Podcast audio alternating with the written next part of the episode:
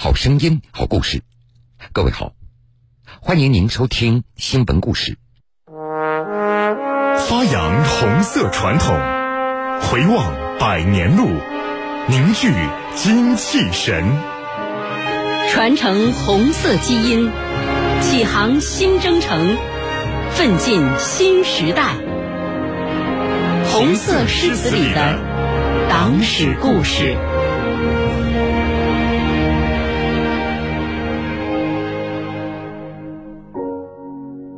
福建省宁德市福鼎县赤溪村被称为中国扶贫第一村，家家竹木屋，顿顿揭锅难，曾是它的真实写照。一九八四年，全国扶贫开发工作从这里起步。二零二零年，看到赤溪村翻天覆地的变化，福建省作家协会会员阮宪贤写下了《中国扶贫第一村》诗篇。《中国扶贫第一村》节选，作者。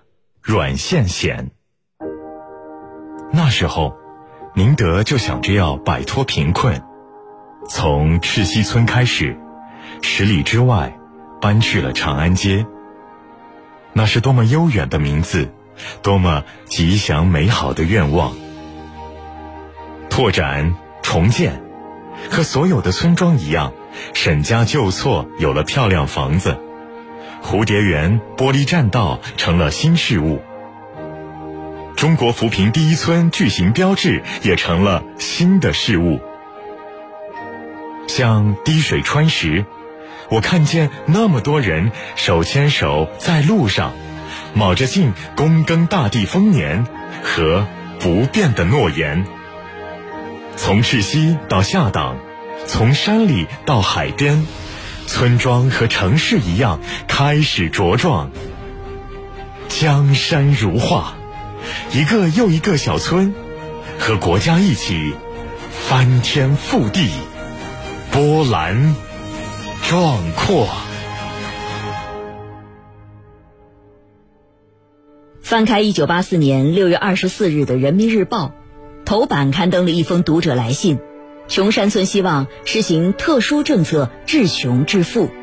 这封信的作者是时任福建省福鼎县委新闻科科长王少巨。当年他深入基层调查，徒步三十五里山路到达赤溪行政村，再攀登十六里的崎岖小道，来到赤溪村下面一个畲族群众聚居的下山溪自然村，看到破烂不堪的茅草屋和面黄肌瘦的村民。他被深深震撼了。那当时村里是非常贫困嘛，但是挂在悬崖峭壁上面，没有像样的一块土地，穿的都是破破烂烂的，吃的都是苦菜、地瓜丝，小孩子都光着屁股，甚至连鞋穿都没有，非常贫困。感到我们作为一个新闻记者，应该有责任要如实反映情况，所以说就把这个事直接寄到人民的报社去了。这封信引起了中央的高度重视。一九八四年九月，党中央、国务院发出关于帮助贫困地区尽快改变面貌的通知，全国扶贫开发工作就此启幕，赤溪村因此被称为中国扶贫第一村。这一年，全国各地给下山溪村寄来粮票、邮票、布票和现金，福鼎县也免除了下山溪村的征粮任务，并为村民送上羔羊和柳杉树苗。不过，就地书写式扶贫并没有让村民生活改善。原赤溪下山西大队队长李先如：“这个苗木什么山西，羊也不行，嘴巴会烂，这个两件事好事给我们我们的时代，当时就想了很无奈了。”一九九五年，下山西村实施整村搬迁。政府和社会各界共筹措二十五万元，为二十二户八十八位村民建起两层砖木结构房子。尽管住房改善了，但是村民们还得回到十多公里外的峡谷去耕作贫瘠的山坡地，大部分人依然啃着番薯过日子。到二零零九年，一千七百多人的赤溪村有八百多人外出打工，贫困发生率仍高达百分之四十。党的十八大以来，习近平总书记首次提出精准扶贫，党中央作出绝不能落下一个贫困地区、一个贫困群众的承诺，拉开新时代脱贫攻坚序幕。赤溪村陆续被列为省级开发扶贫重点村、全国旅游扶贫试点村、全国少数民族特色村寨试点村等，获得一系列扶贫政策支持。二零一三年，全长二十点五公里的牙城至赤溪公路建成，打开了村庄的山门，赤溪村开始蝶变，茶叶和旅游铺就了赤溪村的脱贫致富路。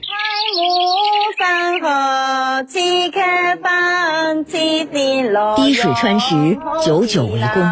如今，赤溪村青山环绕，林木低翠，是全国闻名的小康示范村。二零一七年底，赤溪村所有贫困户全部脱贫。二零二零年，赤溪村农民人均可支配收入三万零一百二十七元，村集体收入达二百一十五万元。赤溪村党总支书记杜家柱。在乡村振兴的过程中，我们赤溪村还要深入挖掘我们的乡村的特色产业，引进我们的乡土人才，把我们的各项事业做好，然后带动我们老百姓的增产增收。习近平总书记说过，赤溪村的历程是全国扶贫的一个历程，从书写式扶贫到造血式扶贫，中国共产党团结带领人民，立足国情，把握减贫规律，出台了一系列超常规政策举措。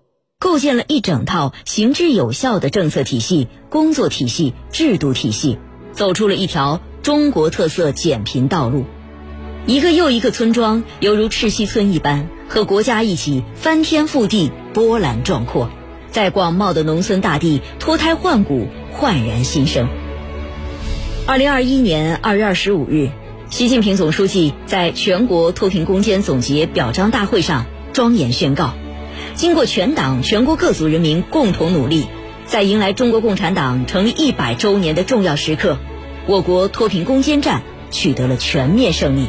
现行标准下，九千八百九十九万农村贫困人口全部脱贫，八百三十二个贫困县全部摘帽，十二点八万个贫困村全部出列，区域性整体贫困得到解决，完成了消除绝对贫困的艰巨任务。创造了又一个彪炳史册的人间奇迹。系列融媒体产品《红色诗词里的党史故事》，由江苏省委党史工作办公室、江苏省广播电视总台联合制作。新闻故事，精彩继续。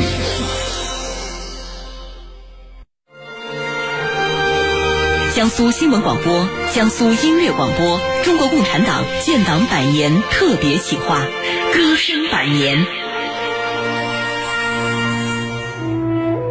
我们的太空家园很温馨、很舒适，我们对完成好后续任务充满信心。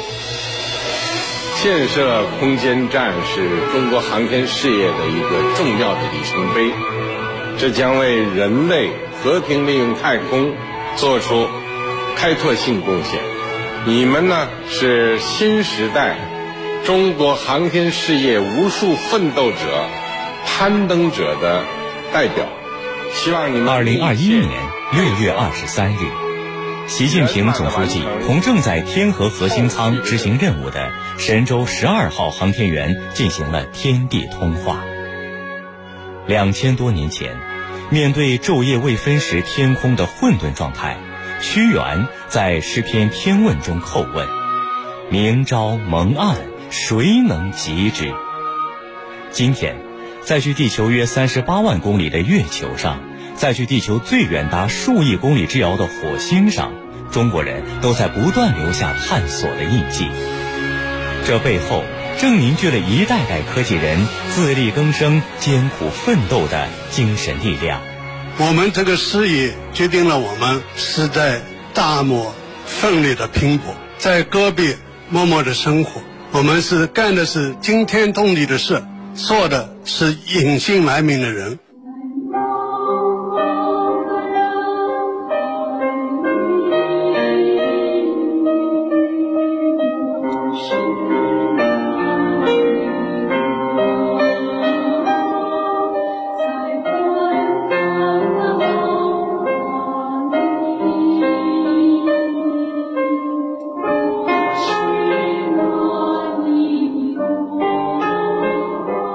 干惊天动地事，做隐姓埋名人。他们功勋卓著，但了解他们的人却寥寥无几。上世纪九十年代初，在西安卫星测控中心工作的张月潭，去喀什测控站采访的过程中，有感于此，写出了“祖国不会忘记”的歌词。原国防科工委的文化干事曹静，结合自己在深山里导弹部队的体验，谱了曲。那么我最喜欢的，山知道我，江河知道我，祖国不会忘记。所以我感觉，作为一个曲作者来讲。或者说，做一个文艺工作来讲，能够用我们的笔，用我们的音符，用我们的歌声，能够赞美我们的英雄，赞美我们的航天事业，赞美我们伟大祖国，是我一生的荣誉。一个个无名英雄构成了一个伟大群体，所有的无名英雄都值得被铭记。在不断传唱中，这首原本唱给航天科技工作者的歌曲，被各行各业传唱者再理解、再体会。得到了进一步延伸和升华，他唱出了所有奉献者和奋斗者的心声。